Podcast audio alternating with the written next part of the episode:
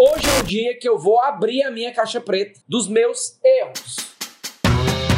Vai começar mais um episódio do meu podcast Sobe a Reta para ajudar você, gestor e empresário, a crescer a sua empresa. Vamos lá. Então, sejam bem-vindos. Quem está aqui pela primeira vez, sejam muito, muito, muito, muito, muito, muito, muito bem-vindos. Eu sou Marcos Freire, sou empresário, tá? Eu tenho cinco empresas. Eu ajudo outras empresas a ter sucesso também. É um dos meus trabalhos que eu amo fazer. Eu tenho 40 anos de idade e também levo empresas para os Estados Unidos, para a China, para Israel. Tá? Hoje eu pedi uma comida árabe aqui de jantar, comida síria, para lembrar um pouco das, das missões que a gente fez aí para o Oriente. Então vamos lá, galera. Papel e caneta. Papel e caneta. Vamos lá. Vou falar aqui os 20 maiores erros que eu cometi na minha vida. Primeiro, confiar demais em pessoas que não deveriam. Confiei demais em gente que não deveria. Tomei no cu. Me lasquei. Me lasquei. Cara, confiei demais. Quebrei a cara. Isso não quer dizer que hoje eu desconfio das pessoas. Mas essa confiança ela tem que ser medida. Ela tem que ser medida. O segundo erro que eu cometi, muito grave, foi fazer 100% de investimento no negócio com recursos de terceiros. Ou seja, eu montei um negócio 100% com dinheiro de banco. 100% com dinheiro de banco. Foi muito ruim. E eu não indico que você monte negócio com 100% do dinheiro do banco, tá? Que você consiga, que você consiga dividir esses investimentos. Você pode pegar recursos de banco, mas não é interessante que você coloque tudo do banco, 100% do capital de banco no teu negócio. Por quê? Porque ter negócio é ter risco. Ter negócio é ter problema. Ter negócio é ter incerteza. E quando você coloca muito recurso de terceiro, o teu risco ali ele fica maior e se der errado, você termina com uma puta dívida. Preste atenção. É totalmente diferente eu ter um milhão na conta, eu ter um milhão na conta, pegar esse um milhão e abrir um restaurante. O restaurante falir e eu sair sem dívida, porque eu botei um milhão lá. Eu botei um milhão lá, ok? É totalmente diferente que mesmo com a taxa de 0,2 e carência de 3 anos, eu tendo zero dinheiro, eu tendo zero, eu tendo zero centavos na conta, eu pegar um milhão no banco que eu vou ter que pagar esse banco. Aí eu pergunto, e se o negócio dar errado? Porque os negócios podem dar errado também. Então foi um erro meu que eu cometi. Terceiro ponto que eu cometi. Eu não acompanhei os resultados das operações semanalmente.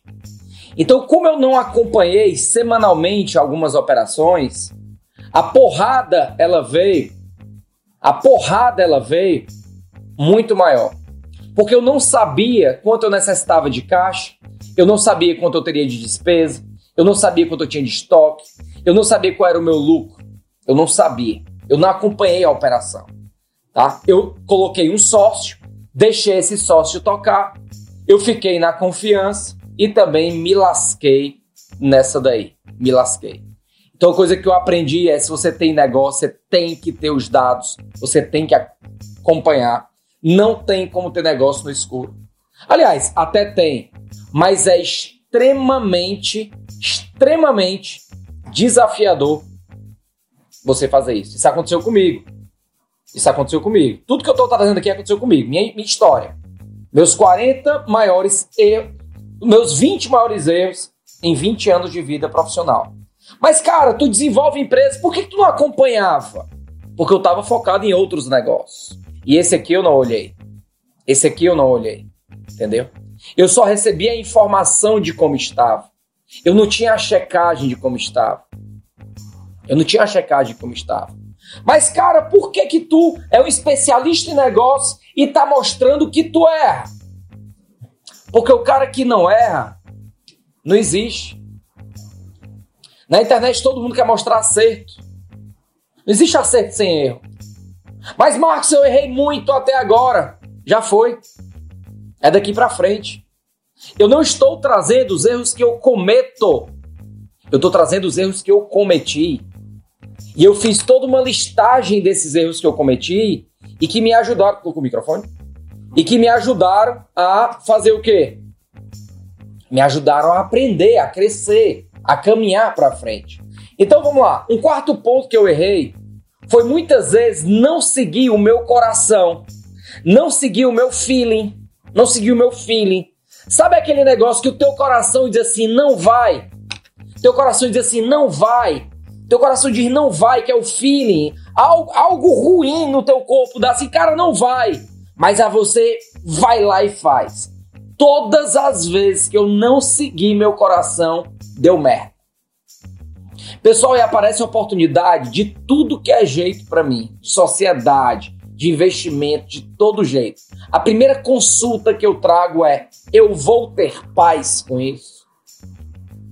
Eu vou ter paz com esse investimento?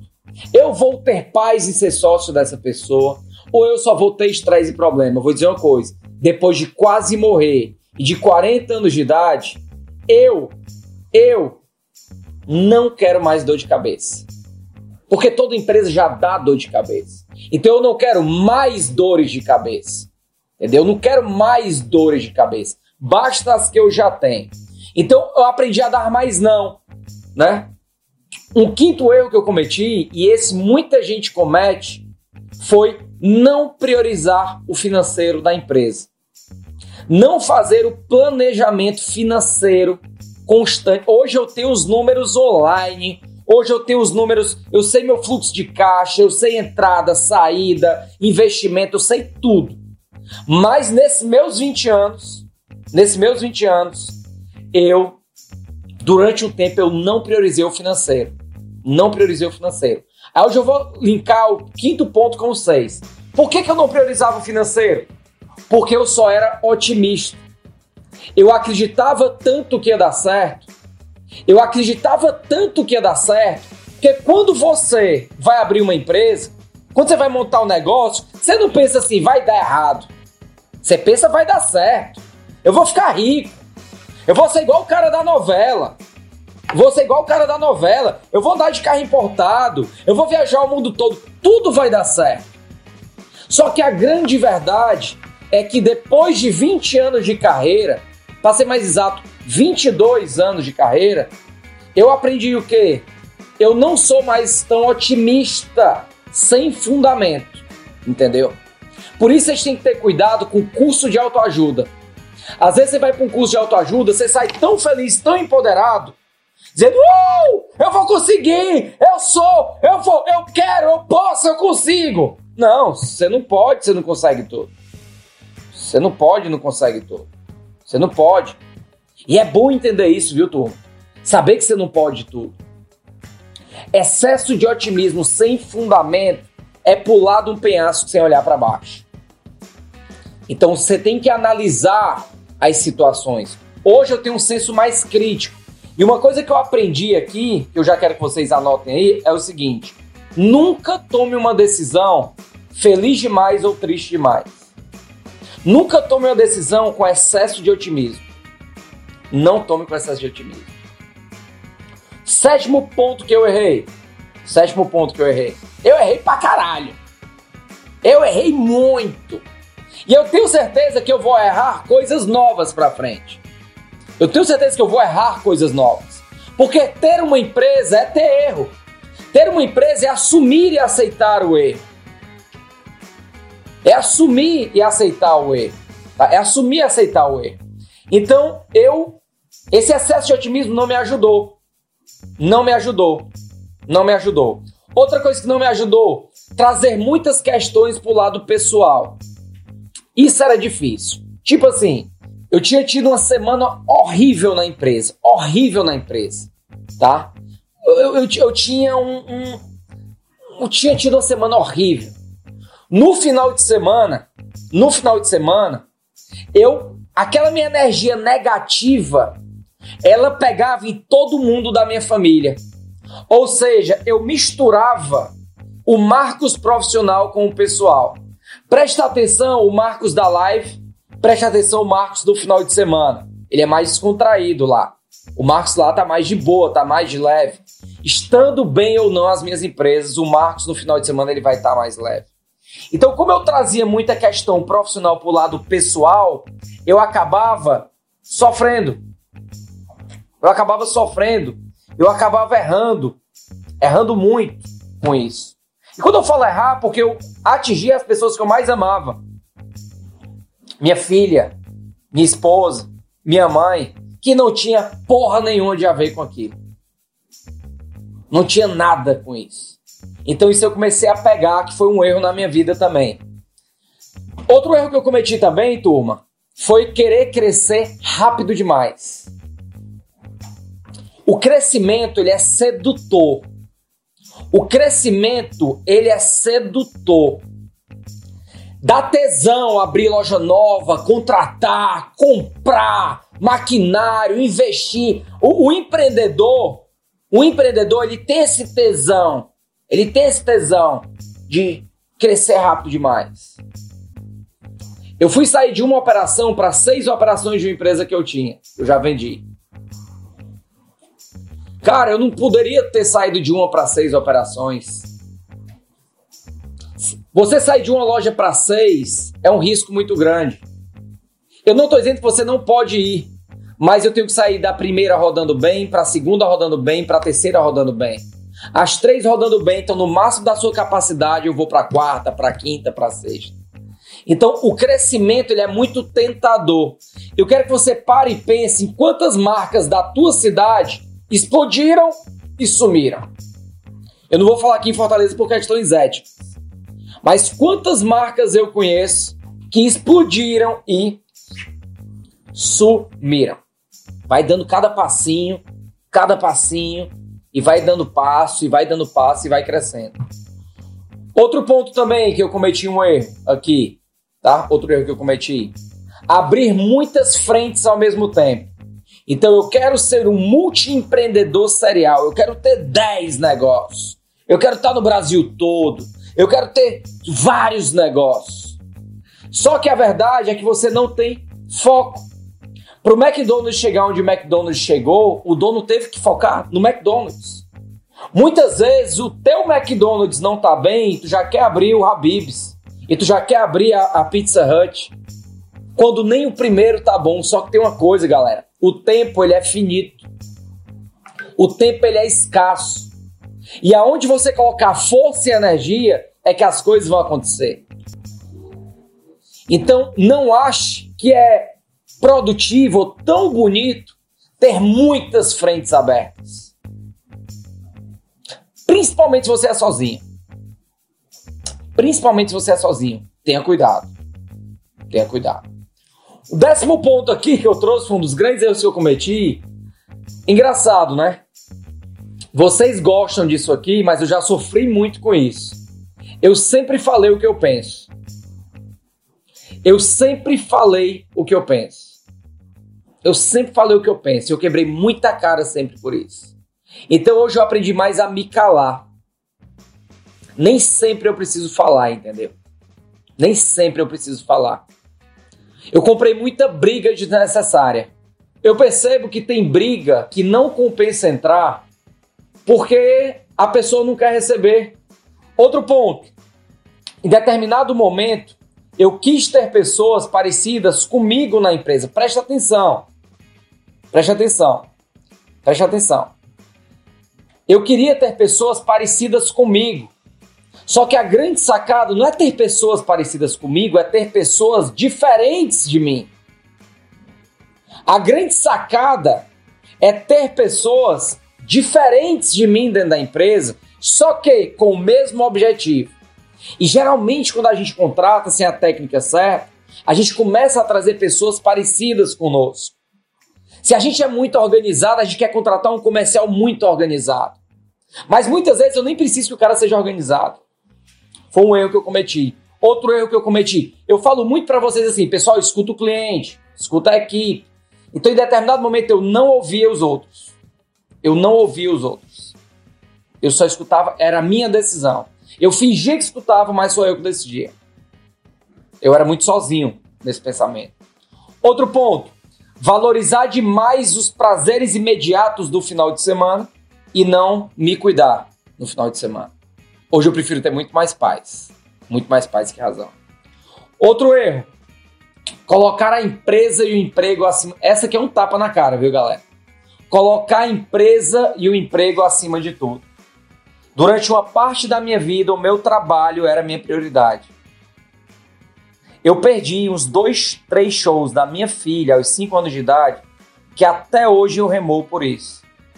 Aí chegou um momento que eu falei assim: pode ter reunião com o Papa, com o presidente da República, se tiver um evento das minhas filhas, eu não abro mão. Se vocês prestarem atenção, eu sempre estou no final de semana com as minhas filhas. Sempre eu estou no final de semana com a minha filha. Sempre eu estou com as meninas. Sempre com as meninas. Porque o grande segredo está nesse equilíbrio. E o que eu vejo é muita gente sacrificar a família pelo negócio, né? Sacrifica a família pelo negócio. Só que o negócio é mais importante que a família, será que é? Né? Então, outro erro também, misturar negócio com família. Aí é merda certa. Misturar negócio com família. Eu não estou dizendo que você não pode ter família no negócio. Você pode. Mas dentro do negócio, dentro do negócio, dentro do negócio. Ah, o genro sempre está presente também, né? O genro, genro está famoso. Você pode ter família dentro do negócio, só que dentro do negócio você não pode tratar como família, entendeu?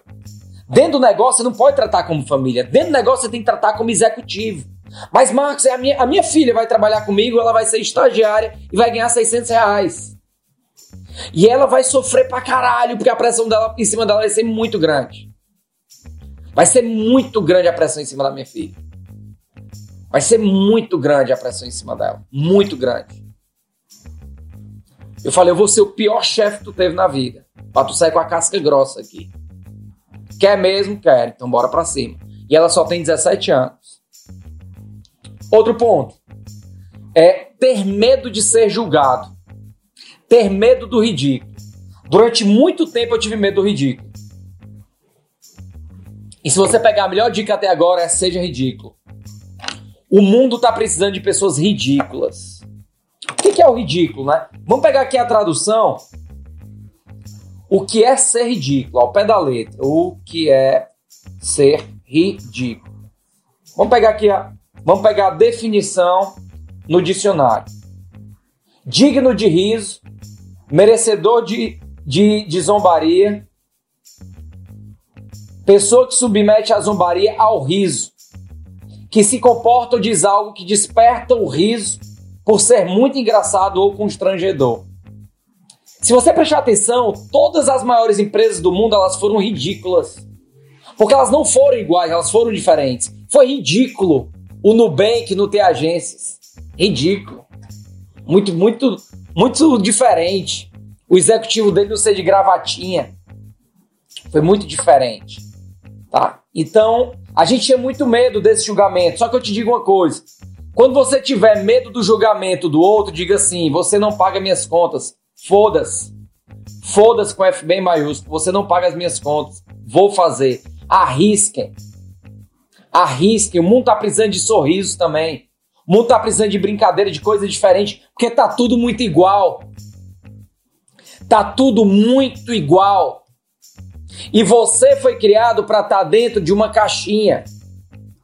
Para ser igualzinho desde a época do colégio. Olha o igualzinho, a meiazinha igual, o sapatinho igual, os livrinhos iguais, tem que responder a chamadinha igual, para ser todo igualzinho. Hoje eu tava conversando com a minha esposa, né? E a gente falando, cara, ah, eu não quero que as minhas filhas sigam regras. Eu não quero que as minhas filhas sigam regras. Eu não estou dizendo que eu quero que elas sejam fora da lei, mas eu não quero que elas sejam igual a todo mundo. Porque se Deus me colocou diferente de você, Ele não me colocou para fazer igual a você. Se Deus me deu uma forma de pensar diferente da sua, por que, que na Terra eu tenho que ser igual a você? Por que, que eu tenho que pensar igual a você? A gente agora virou um jacaré, um rato, uma onça, um leão, um bicho, que tem que fazer tudo igual.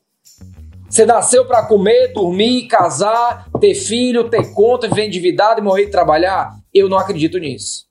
Mas a sociedade trabalhou a gente para acreditar nisso.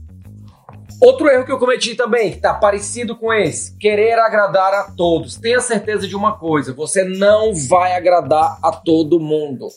Você, Jesus Cristo, o homem mais importante que existiu na face da terra, não agradou todo mundo. Você não vai agradar e não tem problema. Não tem problema. Isso aqui é libertador. Não queira ser o outro, queira ser você. Queira ser você. Não queira ser o outro. Mas meu pai quer que eu seja assim. Seu pai é seu pai, você é você. Mas meu, marido quer que eu seja assim. Seu marido é seu marido, você. Ele se apaixonou por você do jeito que você é. Do jeito que você é. Outro ponto também, que esse aqui é interessante. Acumular sentimentos ruins que eu não deveria. Pega essa aqui. Todo mundo tem algum sentimento ruim você vai guardando uma mágoa, uma insatisfação, uma tristeza, você vai guardando, vai guardando, guardando, guardando, guardando. Quando você vê o negócio ficou gigantesco. Hoje eu não guardo nada. Fiquei mal, resolvi. Porque todo dia você vai ter alguma coisa para te fazer algum mal. Se eu ficar guardando, se eu ficar guardando, se eu ficar trazendo, o meu HD vai ficando cheio até o momento que eu bomba, eu vou explodir numa depressão. Externem suas tristezas. Joguem para fora suas tristezas. Marcos, mas você é psicólogo, psiquiatra? De forma alguma. Eu só estou trazendo o que eu fiz que funcionou para mim. Só isso. Bem vida real. Bem me expondo aqui mesmo. Tá bem me expondo aqui. Os haters vão amar ver todas minhas falhas, meus defeitos aqui. Mas é isso que o mundo está precisando: de verdade e transparência. 19. Querer abraçar o mundo com as pernas. Querer abraçar o mundo com as pernas. Querer abraçar o mundo com as pernas. Você não vai conseguir ter uma empresa de sucesso sendo onipresente e onipotente. Você não vai conseguir, você não vai conseguir ter resultados, ter resultados abraçando o mundo com as pernas. Você sendo financeiro, comercial, marketing, você não consegue. Você não vai conseguir. Não vai conseguir. E o vigésimo erro que eu cometi, turma, foi parar de me qualificar durante o tempo. Parei de estudar. Eu achei que eu já sabia de tudo. Só esse ano, só esse ano, eu já investi mais de 100 mil reais em capacitação. Eu fiz um curso em dezembro de 30 mil reais. Todo ano eu destino parte para que eu me capacite. Sabe por quê? Porque eu vou conquistar tudo com o que eu sei. Eu vou conquistar tudo com o que eu sei. E muito do teu não crescimento é pelo que tu não sabe. É por isso que cresce tanto hoje esse modelo de mentoria. O que é a mentoria? Eu, eu estou passando a minha experiência para vocês, o que eu vivenciei. Eu estou passando para vocês a experiência que eu tive. Que não quer dizer que a minha experiência é melhor ou pior que a sua. É simplesmente uma experiência. Só a minha experiência. Mas depois de 3 mil empresários que eu ajudei em 5 anos, 5 anos, 3 mil empresários do Brasil todo, inclusive fora do Brasil, eu começo a ter um mapa do que dá certo e dá errado, entendeu? Como passaram por mim empresas de serviço, de varejo, de atacado, você começa a perceber, cara, os problemas são os mesmos. São os mesmos. O cara é uma oficina, ele tem o mesmo problema de um supermercado. O mesmo problema. Os problemas são muito parecidos que os caras têm. Muito, muito, muito parecidos. Confiar demais em gente que eu não deveria. Investir sem recurso próprio. Não acompanhar a operação. Não seguir o meu feeling. Não priorizar o financeiro da empresa.